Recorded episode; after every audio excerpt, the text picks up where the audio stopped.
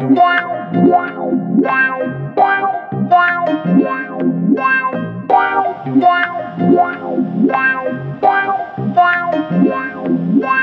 迎收听本集的跨维度播音，我是播音员朱峰仪。今天的特别节目由台湾当代文化实验场 C-LAB Creators 计划导体大戏跨物态感知技术日志支持播出。这个计划由策展人徐诗雨、艺术家姚瑞兰、艺术文字工作者吴仁玉以及我共同发展，借由导体的概念，从新物质主义出发，重新思考物质、能量、环境、生态与社会之间复杂的关系。这一集我们同样邀请安柏棠老师，从西洋占星的观点，与我们一起聊聊最近非常热门的这个天文新闻。Hello，安博老师，你好。嗨，凤仪，还有各位听众，大家好。Hello。呃，我想最近就是一个很令人瞩目的一个星象事件，应该就是马上八月三十一号即将来到的这个蓝月。那英文呢，有一个谚语是说 “once in a blue moon”，意思就是用来比喻很少见，机会很少，千载难逢。感觉起来这个蓝月就是真的很难得一见的一个现象。这里就请安博堂给我们来介绍一下，诶，到底什么是蓝月？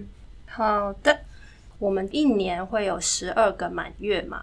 蓝月它通常就是不在这十二个满月，它可能是多出来的满月。好，那我们在观察月亮的时候呢，通常都会去 follow 阴历，每个月的月亮都是因为盈亏的规律都会有一次满月。但是如果当呃我们说的这个阴历哈，就是农历跟这个西洋历相互交错的时候，就会在某一个月份会有两次的满月。那第二次的满月就会被叫做蓝月，因为这个情况很少见呢，多半是因为有闰月的关系，所以就会产生一个月里面有两次满月的状态。刚刚凤仪在开场的时候就讲到这个英文俗谚叫 “once in a blue moon”，其实还有更特别的，很有可能在一季三个月的时间里面会有四个满月，这个第三个满月也会是蓝月。但是必须要跟大家说，这个蓝月它有的时候可能会落在农历十六啦，或是往前或农历十四，但这个都是要看那一年的历法的排序哈。那因为二零二三年它是一个闰二月，所以你可以发现，如果你回去看那个二到三月的时候呢，我们总共过了两次的农历二月。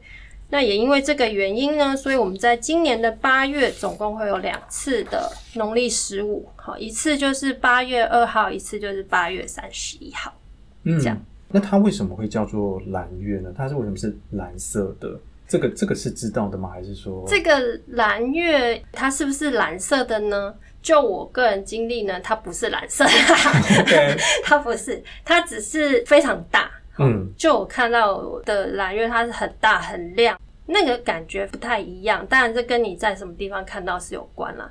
那蓝月其实它不是蓝色，那你有可能看到蓝色月亮，是因为大气层空气里的悬浮粒子去折射这些光线的时候，它就会带来不同的颜色。就跟极光是一样的，你知道，极光它不一定是那个颜色，嗯，只是当时大气层去反射这些能量的时候，它可能会产生一些不同的波动跟颜色。对，所以可能在那个时间点有个特殊的角度，或许在地球上的某个纬度看这个月亮，它可能会比较接近蓝色，也说不一定。对，说不一定。诶，那这个月亮还有其他的颜色吗？有啊，有血月啊。红色的，血红色的。对，我们去年刚好十一月八号就有一次大家非常轰动了，大家挤破头都要去拍的一个血夜。嗯、然后其实我记得应该是二零一八吧，也有一次的血月哦。嗯、那个血月我在我自家阳台上就拍得到，真的是红色的。但是那个红色呢，一样也是光线折射的关系。嗯，诶、欸，那我想要进一步问一下，就是像满月或者是不同颜色的满月，嗯、在整个占星学上，它有什么样特别的意义？其实满月代表是一个看到，为什么会有满月呢？是因为刚好太阳跟月亮它们之间的夹角是一百八十度，那一百八十度就会形成一种我看到的这种 image。当然啦，有一个名词叫做投射，那你必须要在光线跟物体一直线的这个角度，它才有可能被看见。在心理占星里面，一百八十度的这个夹角，今天不论是太阳跟月亮，其他行星都是一样的。这两种能量是一个很非常直接交换、直接交替的一种状态。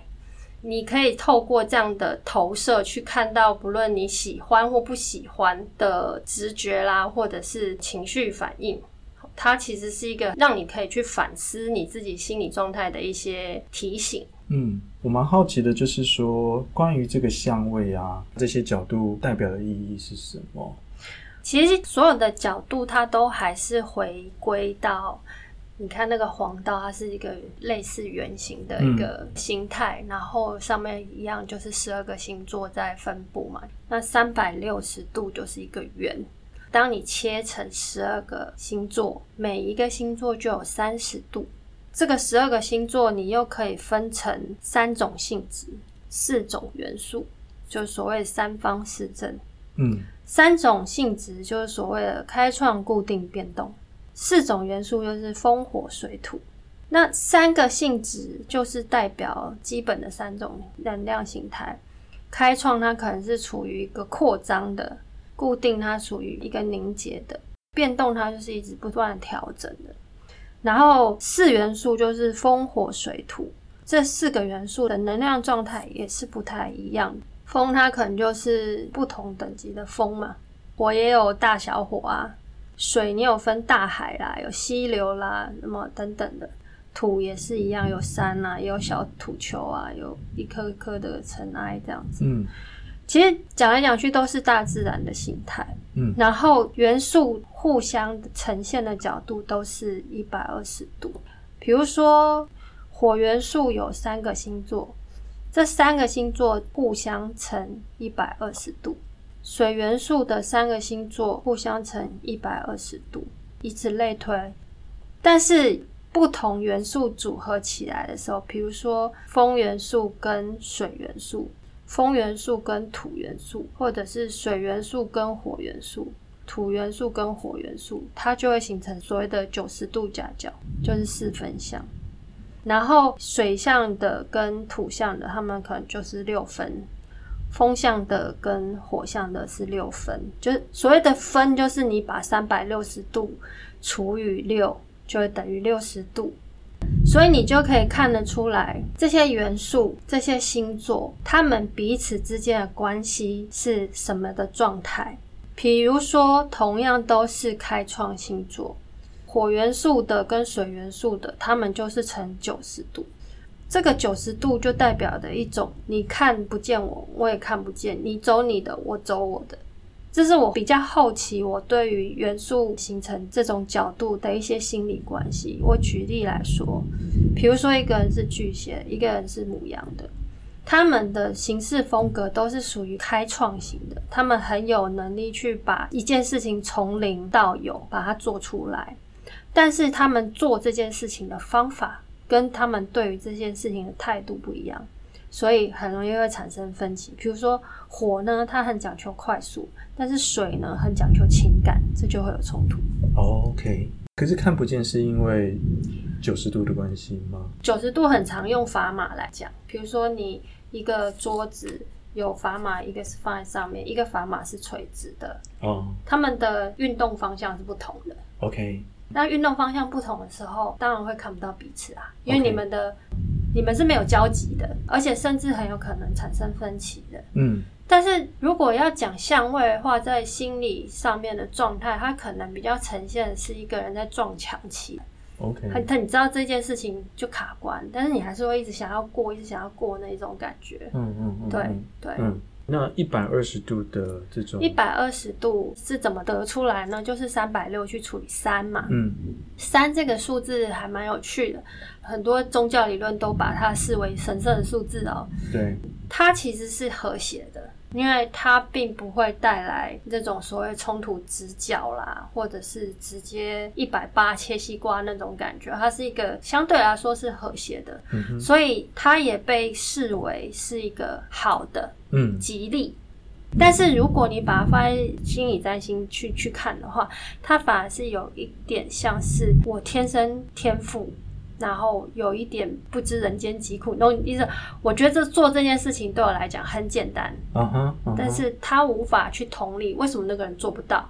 OK，比如说一个人命盘没有风向大三角，他可能是一个逻辑天才，他可能很聪明，嗯，可是他无法理解为什么一个命盘没有风向大三角的人解一题数学也解不出来。没办法理解的话，对他会有坏处吗？他可能就这个就是一种很很有趣的人际关系啊，比如说。嗯如果他是一个风象三角人，他非常理智的，非常聪明的，嗯，他就不像水象三角那种很有同理心或是情绪流动的很敏锐的那种人。嗯，所以当有这样的状态出现的时候，你沟通上就不太一样.因为你的频率不同啊，嗯，你的论点观点不一样。所以，对于这些天之骄子而言的话，感觉好像他们应该要更谦虚一点吗？意思是这样吗？还是？当然啦，因为还是回归到你有没有自觉嘛，有没有觉察这件事情。Uh -huh, uh -huh. 如果你是没有自觉，但是你跟他讲一万遍，他也不会理你。还有其他的角度吗？是值得？呃，六十度好了，嗯，六十度它就是一种有趣的角度。嗯，怎么说呢？因为所有的风火水土，哈，四个元素其实有分阴跟阳，嗯，阳性跟阴性，水象跟土象都是属于阴性的，然后火象跟风象属于阳性的。所以当阴性的星座遇在一起的时候，它会产生六分，嗯，比如说一个金牛的跟一个巨蟹的，他们是一个六分，或者是处女跟天蝎，好。他们这种六分的状态，就是，诶，他们是可以沟通的，可是有的时候会需要协调，但是在协调过程，两边是可以互相成长的，就是一种相互竞争又相互学习的关系。OK，好，好，那零度呢？零度就是 conjunction，conjunction 就是合相的意思，比如说新月。它就是太阳跟月亮在这个运行角度上，它合为一体。嗯，从地球上面看过去，太阳、月亮是在同一个位置。基本上合相都应该会被归纳在同一个星座里面。OK，那它就会有盲点啊。哦，除非这两个行星的阴阳性性质非常的分明。嗯，比如说一个火星跟一个金星。那你可能就可以区分的出来说，哪一个行星的影响力比较大。嗯，如果今天是海王跟金星的话，两个都是很阴性的，它可能会比较难区分哪一个的影响力比较大。嗯嗯，对，了解了解。但是我刚刚提出的是这个用三方四正去列举的这种方式，是我自己的个人理解的系统。但是其实我在学这个角度的时候，不是这样被理解的。学这个角度的方法，其实从最原始的月相来学习，才会有这个所谓月相它代表的一些意义。OK，比如说从新月一直要到呃满月十五中间这十五天哈，如果你是在这个阶段出生的人，你会是一个比较呃，可能你就是有一些使命，你可能是要去带一些讯息去给别人的。那如果你是从十五要到三十，它是慢慢要消退的，它反而比较像是一种要往自己内在去观察、去反省的一种人格特质。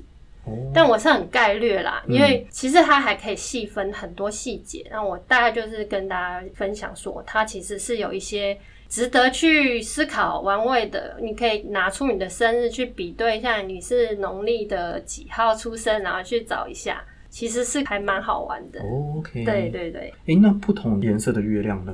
不同颜色的月亮，我觉得这个是人类对于颜色的看法，还有当然魔法世界对于颜色的一些定义啊。嗯，比如说蓝色对于魔法来说，或者是在心理学来说，你会觉得它是让你比较可以沉淀下来的，好，比较可以稳定下来的。可能也会具有某些疗愈的感觉哈，某些疗愈的功能。然后红色的月亮，当然你会直接跟血液去做联想。红色它可能代表一种比较主动的啦，哈，比较侵略性的啦，或者是跟一些灾厄有关。所以古时候对于血月的看法，他就会觉得说。哦，血月出现了，可能会有战争啊，可能会有一些血腥事件，或者甚至是瘟疫等等。所以用这样的方式去看的话，不同颜色的月亮可能会在情绪上给人家有不同的影响。嗯，比如再举一个例子好了，好像是今年四月吧，我记得有一个月亮叫粉红满月。哦，okay, 这个粉红满月它的轴线是太阳在母羊，月亮在天秤。这个满月我也有看到哈。那个满月呢，其实大家都觉得它就是一个充满爱的能量的满月，然后它的颜色的确是带点粉色、橘色这样子，非常有趣。那这一次的蓝月呢，它有什么比较特别的地方吗？嗯、这一次它是太阳在处女座，然后月亮在双鱼座的这个处女双鱼的轴线哈。那在占星学里面，处女跟双鱼的轴线，它谈的是服务跟奉献的一个。宗旨跟一个精神，如果我们以出世跟入世切入的话，你会发现，哎、服务我可能是为了某一个目的去做，可能别人会感谢我，或者是我会得到一些 reward 报酬等等。那奉献它就是有一种不计后果，哦不计代价，就是完全把这个精神升华到另外一个层次。但是这个轴线，它的确在占星学上是这样的意涵。那再回来看这一次的蓝月，它出现在这个轴线的时候，可能会唤起大家对于给予或接受的这件事情，它有一个重新被看见。因为我们刚刚讲一百八十度是一个被看见嘛，我们可能重新可以看到你个人对于付出跟接受这件事情，你是否会有不同的定义，或者是说，过去长久以来，你的人生观或你的某种价值观，是不是可以获得一个阶段的验证？因为其实满月它在占星学里面，它是一个暂时的一个阶段的收获。在这个过程里面，你可能之前努力了很久，或者是投入了某一个事情，那你现在可以看到一个成果。OK，好，那另外一个就是处女跟双鱼的这个轴线呢，它还有一个意涵，进化的这个概念。嗯，处女跟双鱼其实它们某种程度都是一种很讲究进化的一个人生态度，或者是一种哲学思考的层面。那所谓的进化，就是说在处女座这边，他要求这种秩序感，要求这种很条理的。双鱼座这边，他是要求一种很精神、很形而上的这种很 pure、很纯净。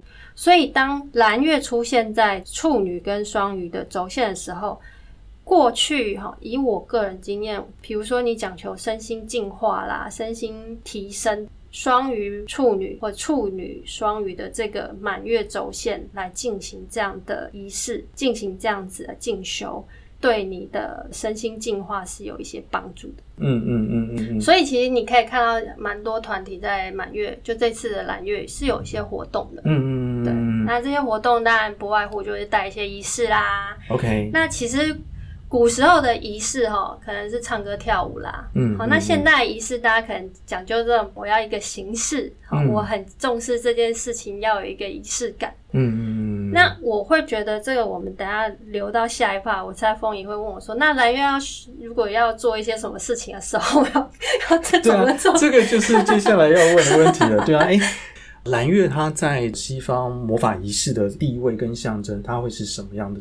这我就不得不说一下我的老师，我老师思义老师哦，他其实对于仪式是非常深入研究的。好那如果大家想要了解更多，可以去 follow 一下思义老师，好，帮他 帮他帮他小小的对点个赞，好，OK，好。那关于我对于蓝月的了解哦，其实以前有一段时间，就是看到满月就要先去许愿。我今天不管这月亮是什么月，只要是满月，我就要去许愿。这个是中国人传统已经在做的哦。所谓初一十五敬神拜祖嘛，嗯、对不对？初一的时候你要捻香拜拜，哈，祈求平安。十五的时候你也要把身体洁净之后，然后去谢神。嗯，满月我们刚刚已经讲到，它是一个让你看到、让你收获的一个阶段，所以理论上你应该是要去感谢。去感谢你在这段时间你自己有感觉，你自己去内省，或者是觉察到哦，你其实是被庇佑啦，或者是被受到恩典，然后去感谢。好，嗯，但是其实后来我去学习占星学之后呢，我发现通常月亮它只要牵扯到这种比较特殊，比如说我刚刚讲血月啦、蓝月啊这些，当你去做许愿这件事情的时候，它的期望值会被提高。哦，蓝月它是可以许愿的一个月亮。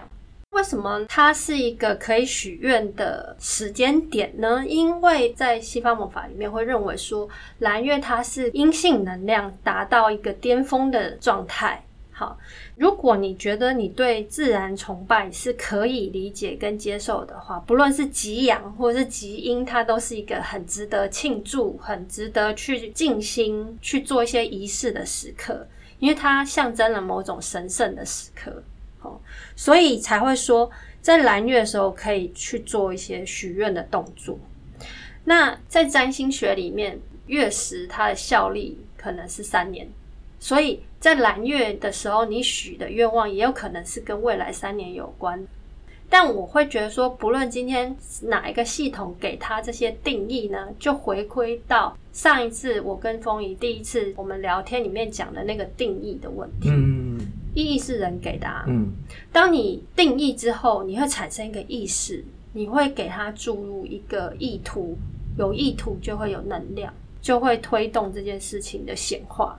所以我觉得仪式是帮助自己去投入显化的过程。OK，我是用一个比较科学的、比较跳脱宗教习俗的这种方式、这个模式去看待蓝月许愿这件事情。嗯。诶，那我想打岔问一下，就是说，在蓝月的时候许的愿望跟血月的时候许的愿望，它会有差异吗？性质上的差异吗？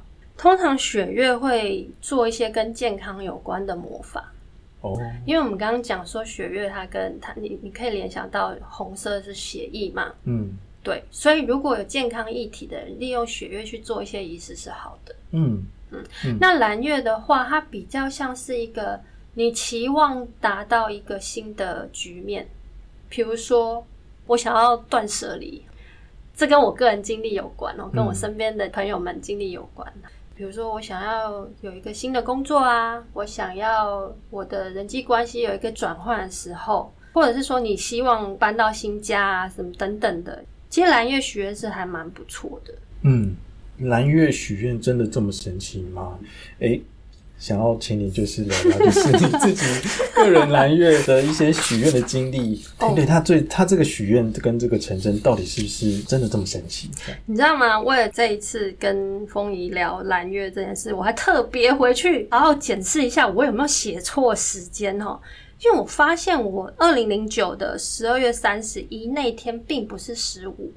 它是农历十六哦，但是它是一个蓝月，OK。所以我们刚刚有提说，它不一定是满月，嗯。那十六应该它还在满月的状态，只是它开始要从满月渐渐的离开那个满月状态，嗯嗯嗯。好，那我其实那个时候还算是一个魔法麻瓜吧，我只是喜欢占星学，然后准备要从专业毕业这样子。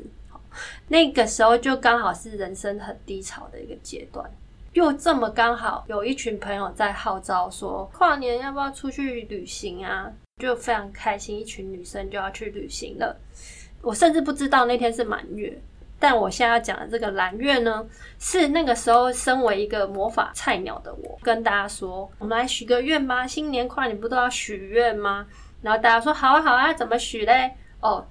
那我就误打误撞的，不小心就是有一些吻合。思仪老师他分享的蓝月许愿的一些步骤，比如说你可能要准备哪些东西呀，哈，然后你要怎么许啊？你知道出去旅行都会带一些有的没的去吃嘛？我们就把那些吃的东西都集合起来。正对着月亮哦，然后那时候冷得快要爆掉，就是零下啊，然后大家就是裹得紧紧，然后站在户外那边很抖很抖，然后啊，月亮很漂亮，然后地下都是好吃的，然后每个人手上一张白色纸条，但我们没有点蜡烛哈，在仪式里面当然是蜡烛是很重要的，因为它跟显化有关嘛。那我们就每个人写好自己的愿望啊，然后就开始，然后当然前面要进入仪式的时候都会有一些导词。那其实进入仪式之前，你一定要建立一个叫神圣空间的这个动作嘛。那你要呼唤东方、西方、南方、北方这些精灵，然后把神圣空间建立起来。这个是你在当时那一年有做的吗？对，哦，是哦，我有做。可是那时候你有你，可但那时候你是魔法麻瓜。我是魔法麻瓜.但是因为我我很我个人对这种东西，我从小就很喜欢嘛，Okay. Uh-huh. 所以。我当然会先去查一些资料，然后先准备一下。那当然，我那时候是有稍微 follow 一下 C 老师哦，oh, oh. 这个导词的部分思 Okay. 老师是非常厉害、非常专业的。那因为我个人的记忆力真的是很差的人，嗯、所以我大概就只能就我记得的，因为。学占星的时候都会知道四元素嘛，嗯，那其实西方魔法跟这个元素是非常有关的，所以大概你不会弄错什么东西南北是哪些元素，不会弄错哈。那你就就着这个元素，然后就着这个导词去，大概有个正确的排列顺序，然后就把它顺顺的带完一个仪式的 opening 结束之后，大家就全神贯注在那边。专注在自己的愿望上。嗯，我记得我们那个小小也是不过十分钟不到吧。嗯，然后大家就开始很开心啊，然后就呃要回房间的回房间，要再继续拍照，因为拍月亮嘛，然后很开心，然后就大家自由活动这样。呃，我觉得比较特别，是因为我们在武林农场的国民宾馆后面，它是有一片那个梅花园的。但是那是二零零九年，现在是不是还是这样？我我就不考究了。OK，嗯，我们那时候是有这样子的状态。所以当你在仪式的过程，你是一直不断闻到那个很香的那个梅花香味。哦，嗯，那基于仪式必须捻香啊，有一些。你知道凝神的这种过程.我认为那个清香，梅花清香已经帮助我们达到这样的目的了。OK，对，所以所以类似的经验非常的美好。然后大概到二三月的时候，哎、欸，群组讯息开始跳了。嗯，我跟你讲，上次发就是许的愿全部都实现了，然后你就开始听到有人开始有很大的变化，很大的翻转。嗯，找到新工作的啦，换了一个对象的啦。嗯。巴拉之类之类，然后决定要整顿自己的这个个人形象的啊，都有。然后你自己许的愿望也成真了，这样。对，因为那时候其实就是个人感情债蛮多的，那时候就 想要结束一个不是那么开心的关系。嗯。然后就在那个旅行之后呢，我就 shift 到另外一个关系。OK，但是我是我是我没有无缝接轨，我先说我是有确定分干净的。嗯嗯嗯。然后很快就哎、欸、到一个新的关系去。OK，对，嗯。所以我们那那时候总结，我们那群好朋友偶尔聚餐讲到那次经历的时候，大家都会互相开玩笑说，果然是不能乱许愿，因为苦主很多，因为。所以这边也要跟大家分享，是说，当你要去许愿的时候，你要想清楚哦。嗯，大家很可能在那个当下，你很想要改变，嗯，但是你可能要先去思考一下，当你做这个改变之后的那些状态，你现在是否有那个办法，有那个能力去接受、去承接这样的变化？嗯，嗯，你有没有办法为这个改变负责任？所以你要先想得很清楚，对，慎思哈，Okay. 慎选你的愿望。嗯，对，这会是许愿的时候必须要注意的。我觉得这是最重要的，这是最重要的。其他的你要准备什么？什么鲜花素果啊？Uh. 还是你要什么有漂亮的仪式啊？音乐香味？我觉得那都只是在帮助你 focus 在那个状态底下。嗯哼，你知道有一本书叫做呃祈祷。对不起啊，我我之后把讯息提供给凤仪，可以放在那个 description 这边。好，这本书它是有一个非常有名的作家写的，我非常喜欢。他就是在讲说，为什么那些非洲那些北美原民啊，他们在祈祷，嗯，他们在求雨，或者是任何一种他们的仪式，比如说祈雨，好了，嗯，好，真的就可以做完仪式就下雨。OK，为什么？为什么他的这样的祈祷、这样子的许愿会成真呢？嗯嗯，这个很神奇。原因是在于，当他做这个动作的时候，他们其实是在感受，比如说下雨的时候会有什么味道。Uh huh. 大家如果有点经验，会知道说快要下雨，地上会冒出一种奇怪的味道。我不知道大家有没有经历过？有。他就是去感觉，当这件事情发生的时候，你会是什么感觉？嗯嗯嗯嗯嗯。比如说，我今天我想要换一个漂亮的房子，我想要有一个怎样的工作室。当你要许这个愿的时候，你在许愿的时候呢，你有没有 focus？你到底想要一个怎么样的空间？嗯哼。好、嗯，或者是说一些基础、一些条件，你是不是都已经有很清楚列出来？那当你置身在这样空间的时候，你会是什么心情？OK，对、嗯，所以我认为那一天我们大家的愿望会成真，是因为我们很快乐。OK，我们带着一种很喜悦的心情，然后一点点兴奋，这个情绪它有把我们的愿望带到我们现实的身体感受，嗯，心理感受，嗯，好像是，因为我刚刚就是也想到一件事情，就是说我们知道过去都会有祈雨的仪式。这件事情也很常出现在史书当中、甲骨文啊等等。然后我想到的事情就是说，如果这件事情它没有用的话，或者它没有效果的话，那它为什么会被记录起来，而且一直被重复的在做？如果它没有效果的话，它就不会被重复在做吧？然后如果它真的没有效果的话，它应该就不会被记录，而且记录在这么重要的史书当中。所以，对这个问题就让我觉得很。很有趣，对对，但是就是就是在我们现在这个科学时代当中，很难去想象说它是一个怎么样被运作出来的。对，就是很难去想象这个的原理是什么，显化到底是透过什么样的方式，能让我们的想法跟意念成真。嗯，这样嗯，对，好好难想象哦。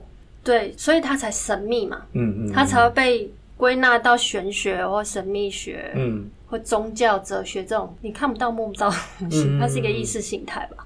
我有听说许愿的另外一个重点是，你可能许愿的愿望不要去害人。哦，当然，当然，你这是魔法的规矩，你不要害人。